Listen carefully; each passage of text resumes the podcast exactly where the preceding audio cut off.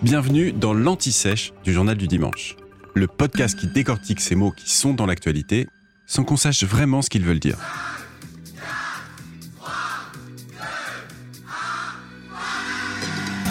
Au fait, pourquoi le premier de l'an tombe-t-il le 1er janvier? Si on se pose la question, c'est que la réponse est plus compliquée que ce que vous imaginez. Figurez-vous que nous n'avons pas toujours changé d'année le 1er janvier.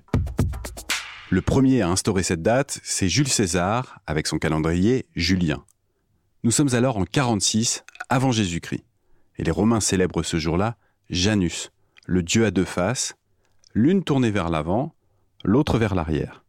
Et c'est d'ailleurs Janus qui donne son nom au mois de janvier. Au VIe siècle, en France, l'Église reprend cette date à son compte, pour une raison plus prosaïque.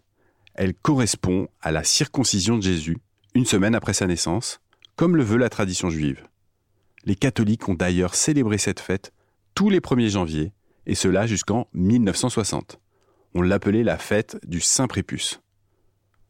Mais là où ça se complique un peu, c'est que le premier jour de l'année a varié en fonction des époques et même des régions. Sous Charlemagne, par exemple, l'année commençait à Noël. C'est d'ailleurs la date que le souverain a choisie pour son sacre impérial en 800. Ensuite, de l'an 1000 jusqu'au XVe siècle, les pratiques diffèrent, selon les régions. Beaucoup changent d'année à Pâques, d'autres au 25 mars, ce qui aurait donné euh, la tradition du poisson d'avril, et ce n'est qu'en 1564 que le calendrier est harmonisé en France. Il débute de nouveau le 1er janvier. La réforme calendaire initiée par le pape Grégoire XIII en 1582 généralise cet usage à tout l'Occident. C'est le fameux calendrier grégorien. Pour la petite histoire, il a été adopté pour en finir avec le calendrier julien, datant des Romains et de Jules César, et qui était en décalage avec le cycle du Soleil. À l'époque, on a carrément supprimé dix jours pour rattraper le retard. Il ne s'est donc rien passé du 5 au 15 octobre 1582. Mais revenons à notre 1er janvier. Vous l'avez compris, il est le premier jour de l'année depuis 1582. Mais il y a encore une parenthèse par la suite, entre la Révolution de 1789 et 1806.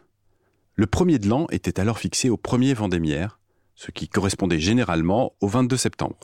Je vous rassure, depuis 1806, on n'a plus touché à rien, et c'est bien le 1er janvier qui est le premier jour de l'année. Alors vous allez me dire, pourquoi cette date-là en plein hiver? Sûrement, disent certains historiens, parce que l'hiver est le moment où la végétation meurt avant de renaître, ce qui offre un symbole puissant pour commencer une nouvelle année. Vous venez d'écouter l'Anti-Sèche du Journal du Dimanche, le podcast qui répond à la question que vous n'osiez pas poser.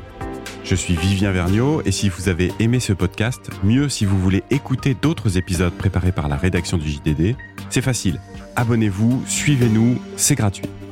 On vous donne rendez-vous trois fois par semaine en podcast et tous les jours sur le JDD.fr. À bientôt.